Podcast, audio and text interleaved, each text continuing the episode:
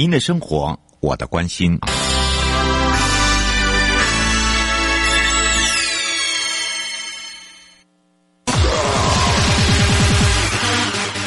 继续为您导航的是领航员悠悠。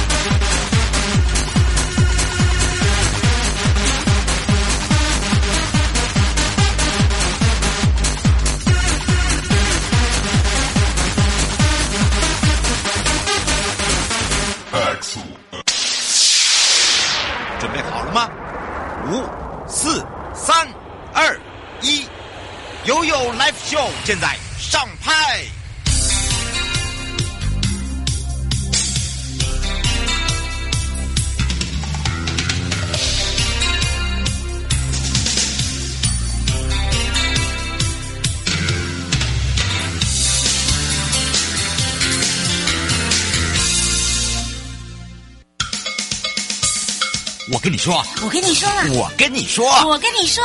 七嘴八舌讲清楚。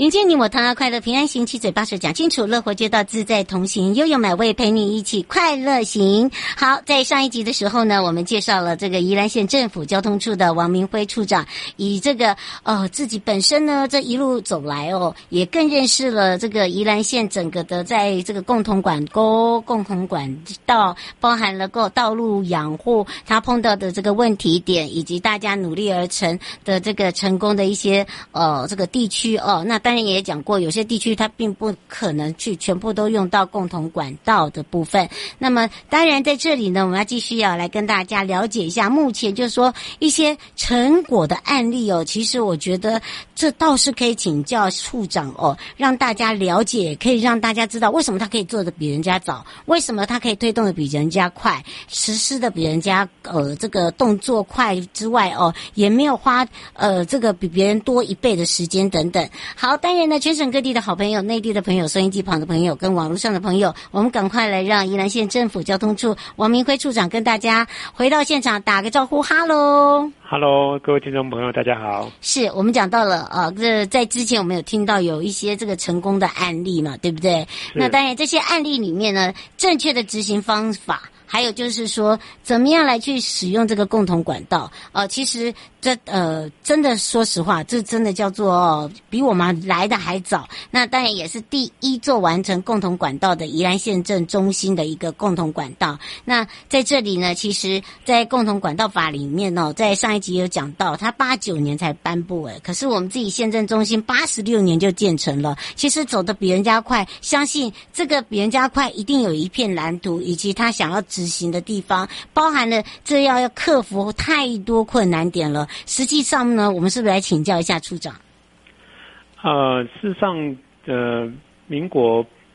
八十六年完成了这个县政中心都市计划，嗯，的相关的工程，嗯、它的呃整个规划的工作一定是更早了哈。嗯，那所以当时的宜兰县政府的团队呢，那就透过很多的这个呃。包括国外的取经，哈、嗯，那有一些呃国际上的，包括新加坡、包括日本的一些案例，那去了解一个呃新颖的啊新式的都市计划，它该有什么样子的一个条件哈。嗯，所以除了在整个都市计划层面啊，还有建筑管理的层面，透过很多的讨论之后啊，绿电的一些整个后续的工作以外，那当然也会呃。就体验到说，那如果在这个整个区内的道路的品质，如果要去维护，呃，它需要什么样子的条件哈？所以当时就从这个参访跟讨论的过程当中啊，理解到如果能够把管线单位的这些所有的管线啊，同时间把它收纳在一起，嗯啊，然后把这个未来的这个民众如果要接户的需求呢，整合在每一块的住宅用地的呃周边，嗯，好，那先帮他们把这些工作都做完，那以后啊，不管是民众要来盖房子，建商要来盖集合式住宅，嗯，他只要从这个已经呃政府部门已经先完成了这一个这个呃接户孔这边，嗯，去把孔盖打开之后去接户，事实上就不用去开挖路面了，嗯，好，所以大概是用这样的观念啊、呃，就确定了说，哎，那县政中心以后的这个。呃，道路里面的不管是共同，当时是用共同管购的概念去做的了哈，是，那就就这样子去逐步去落实哈，那所以大概在呃后面的呃从规划从设计啊到施工，大概就陆续啊分阶段完成之后啊，在民国八十六年整个县中心都市计划的公共设施就整个完成之后。那一直到现在，民国一百一十一年，嗯啊，这些这个我我们在这边生活的，因为是宜兰县政府就在县政中心，那所以我们的这些县政府的同仁，包括我自己，那在呃在工作的过程当中，也看着宜兰县政县政中心从民国八十几年啊，逐步的有一些人在进来啊盖房子进来生活。那我们就感受到说，哎，这样子的一个新颖的做法，嗯，跟旧城区它确实在路面品质上，啊，在整个呃整个呃交通安全的疑虑上，它是事实上是有很大的区隔哈，嗯，那也因为这样子。啊、等到民国八十九年以后，那啊中央呃颁布了这个共同管道法，那营建署开始也去推动这个事情的时候，宜兰县政府因为呃先前的这样的经验，所以我们就很愿意啊、跟随中央的脚步，来在更多的这个推广的工作啊，所以大概陆续陆陆续续有这样的概念。啊，也另外在完成了五个区的都市计划里面的共同管道的建设，嗯，这个大概是整个过程是是这样子走过来的。哎，不过这样一路走过来哦，包含了想请教一下处长自己也是应该是在地人，对不对？是是。哎，你你真的可以说哦，可以看到这样子一路走来的一个成长哦，而且呢，我觉得呃，以现在跟以前呃第一批的，就是您刚才讲到县政中心的共同管道跟最新的共同管道罗东这个地方的东。就是罗东林区管理处这边共同管道哦，我觉得它两个差异别很大哎。就是说，它在呃，应该是说使用上面，还有就是说，可能是因为呃，我们一直在求变求新嘛，哦、呃，包含了你看，我们透过了呃，这个哪里维修的时候，我们可以透过以前可能只是一个影像，现在可能就透过了三 D、四 D，甚至四 D、五 D 都有可能，好，就知道怎么样去减少人力，然后怎么样来去呃，这个配合整合，所以这个基本上这个基金我们建构的时间也很长了，对不对？是。呃，刚刚主持人讲到一个重点哈，嗯、就是说以前在呃一开始的时候，对，对我们大概以前公部门做了一件工作之后，大概就是一个案子的结束。那事实上并没有把相关的资讯把它呃用比较系统性的把它留下来，对，整合起来。对，嗯、那后面就透过像宜兰县政府，就慢慢的从管线单位的。呃，资讯化开始做起，那我们就用资讯化的系统，把前面的工作能够把它呃，把它这个再把它呃录下来的也好，那新的工作呢，我们就透过新的科技的方式，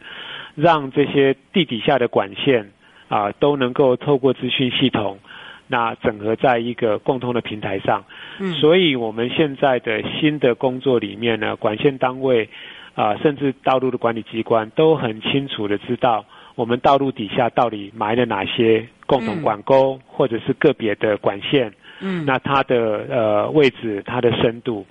啊，那这个方面的，如果未来还是有一些啊挖掘的需要的时候呢，呃，这个呃深挖的单位就很清楚知道。我有可能会挖到什么东西啊？那这个事情就在于事事前的整个设计作业跟事后的在施工作业啊，都非常的好的帮助哈。所以大概啊，从以前的推动经验跟后面。啊，包括营建署导入的相关的这些资讯整合的这些事情，啊，都让我们的工作啊再有往上提升的这样的一个一个一个程度。嗯，你自己这样子一路走来，没有碰过比较让你很为难的，或者是说，哎，真的在执行上哦，有些已经有点执行不下去了。好，就在做这一段这这一段时间，因为我发现你们做的时间比别人短哎，并没有比别人长哎。嗯，呃，其实那个过程大概呃，就是因为我们目前的法令其实并没有。强制管线单位一定要配合了哈，嗯，那因为这个共同管道的它建设费用其实也不算便宜哈，呃，高哦，是，所以有业者在这个意愿上哈，就是呃，我们自来水这些自来水、台电、电信，嗯。啊，他们当然有一些从对对对对，从他们的这个这个呃经费上面会有一些呃不同的看法哈，那这个大概是。呃，我们在执行，刚刚主持人如果问到执行过程当中最为难的事情，大概也在这里了哈。所以我们通常都会呃再把这个计划面往前提，嗯，好，就是说我们一起心动念，我们希望一开始打算做的时候，把那个时间缩短，嗯，但是我们会把我们的规划再往前提，也就是说，我们如果有一些新的工作，我们会更早的时间让这些管线业者知道。嗯，那也让他们知道县政府的态度跟决心。好，那提早作业的的这个好处是，让我们这些管线单位更早的去。呃，筹措他们如果要配合的过程当中所需要的经费，嗯，那因为呃，管线单位其实跟公部门一样，对啊，我们的预算都有一些预算程序，而且还要先提前，然后呢，是是是。另外一个人力的配置是，对对？所以我们大概都会提早作业，提早规划，让管线单位知道我们后阶段有一些工作需要配合，嗯，让他们有足够的时间啊，去规划也好，去预备经费也好。去做一些他们需要的相关的配套工作，那等到我们真真正开始要去执行的过程当中，事实上都已经经过了一些讨论哈。嗯。那决定要做的过程当中，就大家就就配合的时间会呃相对短一点。嗯，是有有让你遇到困难的时候吗？呃，其实大概就是呃个别的管线单位，嗯，呃，他因为这个呃经费的问题啊，或者时程的问题，嗯、那。呃，就有一点点要缩手了，嗯、那这个事情就会有点点骨牌效应了哈。对，变大家就开始就开始会有点、哦、有点退缩了哈。嗯、所以这个大概呃，但是我们在这个检讨的过程当中，就会就会难免会觉得有点泄气了哈。就是说，就是说那那那那，因为我我们我们的计划，因为政府部门在推动一个工作，它也会有一个计划管控的时程。所以，如果我们沟通不顺利，或者是说在这个过程当中有一些管线业者没有办法及时配合，是我们当然会有一些计划起程压力，会在这个过程当中会。会会一直会有想放弃的这样子的一个一个一个心理，或者是一个很务实要面对的别人对我们管控的压力，对，是更辛苦，还是要做。嗯，它事实上也可以达到某种程度的目标。不过因为时间的关系，也要非常谢谢宜兰县政府交通处王明辉处长陪伴我们大家这两集，让我们更认识宜兰为什么会有这么大的一个转变。虽然宜兰各乡镇一是可以说是一乡一镇一特色。好，他大家都在努力，但是呢，在硬体上面，我们也很努力去改善它，好让大家有更好的一个环境，更好的一个市容。也非常谢谢我们的处长，我们就下次空中见哦。谢谢，嗯，谢谢，拜拜，拜拜。回来时候继续悠悠宝贝啊！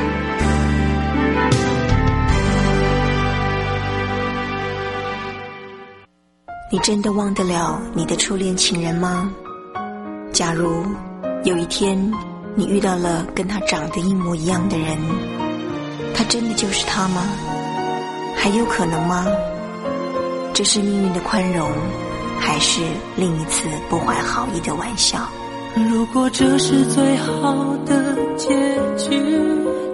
为何我还忘不了你？时间改变了我们，告别了单纯。如果重逢也无法继续，失去才算是永恒。惩罚我的认真，是我太过天真。难道我就这样过我的一生？我的吻注定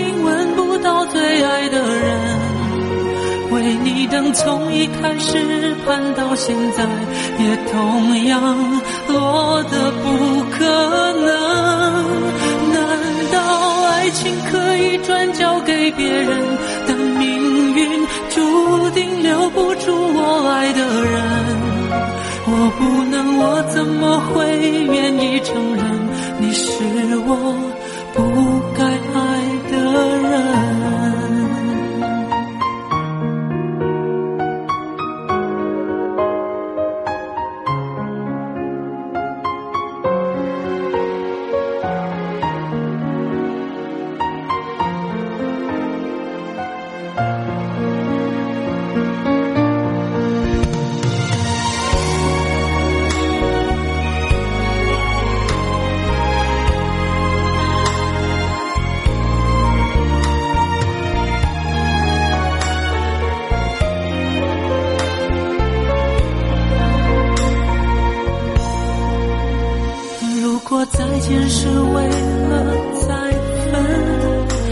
去才算是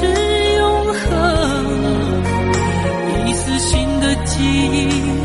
为何还要再生？难道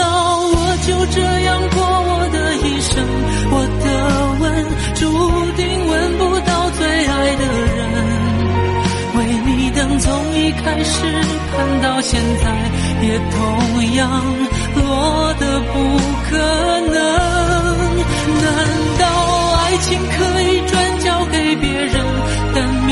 运注定留不住我爱的人？我不能我怎么会愿意承认你是我不该爱的人？拿什么作证从未想过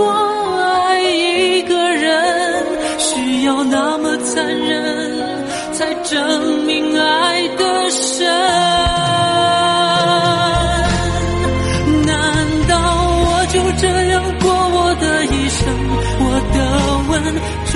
定吻不到最爱的人。为你等从一开始盼到现在也同样落的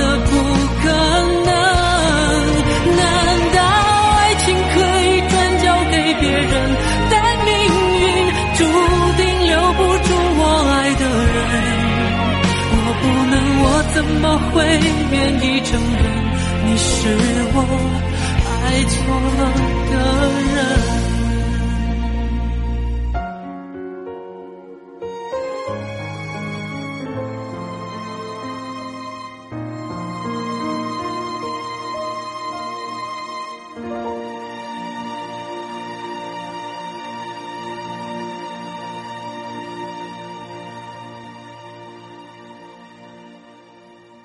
悠悠宝贝啊！回到了悠悠宝贝啊！我是你的好朋友瑶瑶，带大家来到了公关室。台东资本温泉风景特定区道路改善工程正式开工，而营建署呢也出席了台东市资本温泉风景特定区道路品质改善工程的开工典礼。那么在这里也特别说明，在工程总经费新台币一亿七千一百万，由生活圈道路交通系统建设计划来补助一亿四千五百三十五万。等于是百分之八十五，而地方呢负担了两千五百六十五万，等于是负担了百分之十五。预计呢会是在一百一十三年的二月会完工。那么在未来呢，经由台九线前往知本温泉的朋友，那么就不用再绕行线到一九四，那么只要衔接台九线、台十一线。前往知本市区或者是知本国家森林游乐区等这些景点，都能够有效节省行车的时间，还有就是分散在地的车流。第一个，提升在地的交通服务品质；第二个呢，这个道路呢位于资本温泉特定区，所以呢是在地连接台九线跟风景区的重要道路。那么在这里，现行的道路宽度只有六公尺，所以是没有办法满足现在的在地交通需求。因此呢，这个改善工程施作的长度大概约一点五十五公里，那么也扩宽为二十公尺的景观道路，另外还有就是增设人行步道、LED 照明，还有交通号志等这些设施设备呢，就将会改善既有的道路狭窄，还有双向会车不易等等的瓶颈问题。那么预计完工通车之后，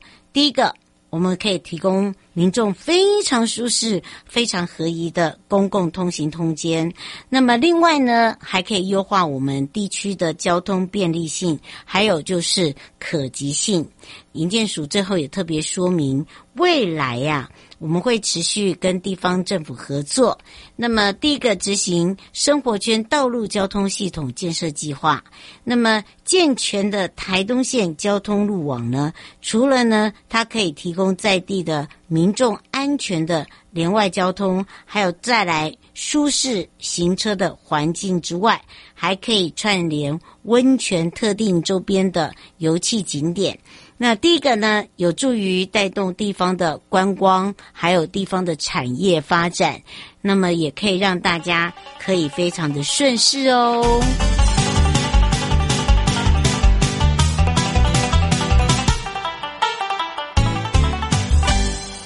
带大家来到了土地组。那么，在有关于哦《自由时报》的一个报道，社会住宅达成率还有极大的改善空间，包租代管如冲破十万户，裁员难以负荷。对此，营建署也特别自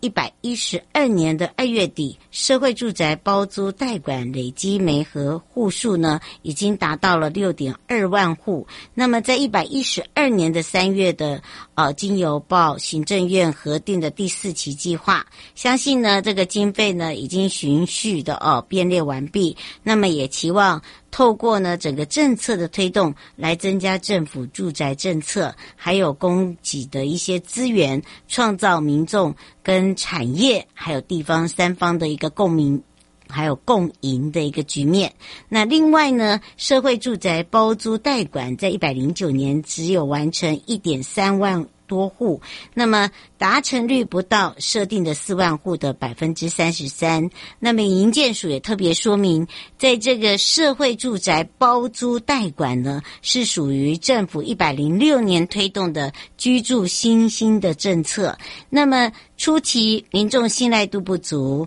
经过了整个政府近年来的持续宣导。再加上呢，实际上呢，我们在入住民众的一个肯定，还有就是租赁产业的一个积极推动，所以截止在一百一十二年的二月底，已经完成了六点二万户，其中呢，更以桃园市一点八万户居全国哦之冠。那么梅河户数也从一百零九年单季两千户，成长了到七千户。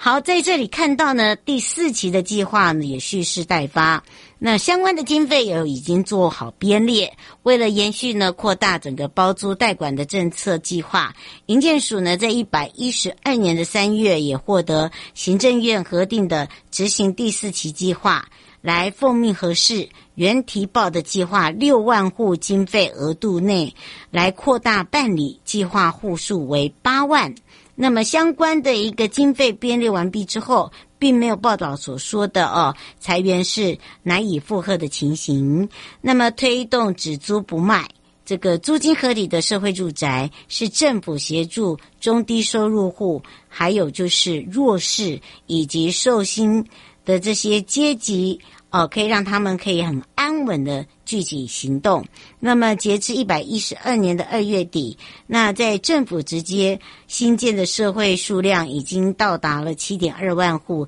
再加上包租代管六点二万户，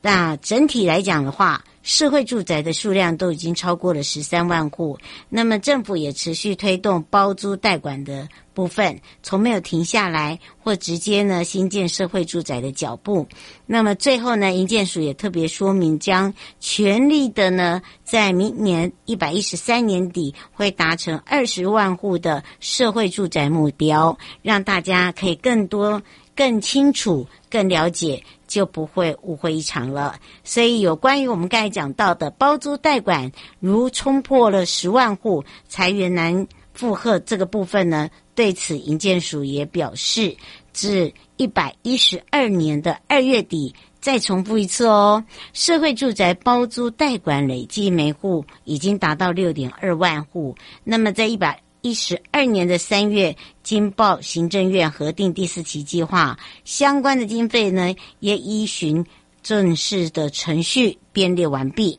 所以呢，可以透过政府的政策推动，增加政府住宅的一个政策供应，还有供给的资源，让民众、让产业、让政府可以有一个三方共赢的局面了。迎接你我他，快乐平安行，七嘴八舌讲清楚，乐活街道自在同行。我是你的好朋友瑶瑶。以上节目广告是由内政部营建署共同制播，祝大家有个愉快的一天。我们下次空中见喽，拜拜。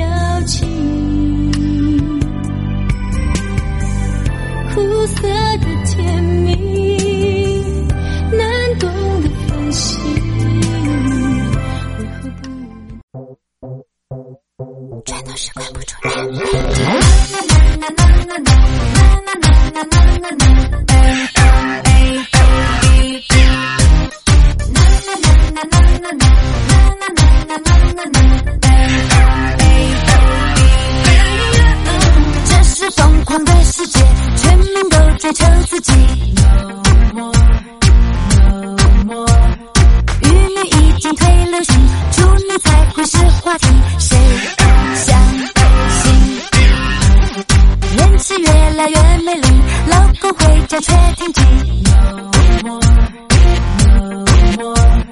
秘密，黑与白是与非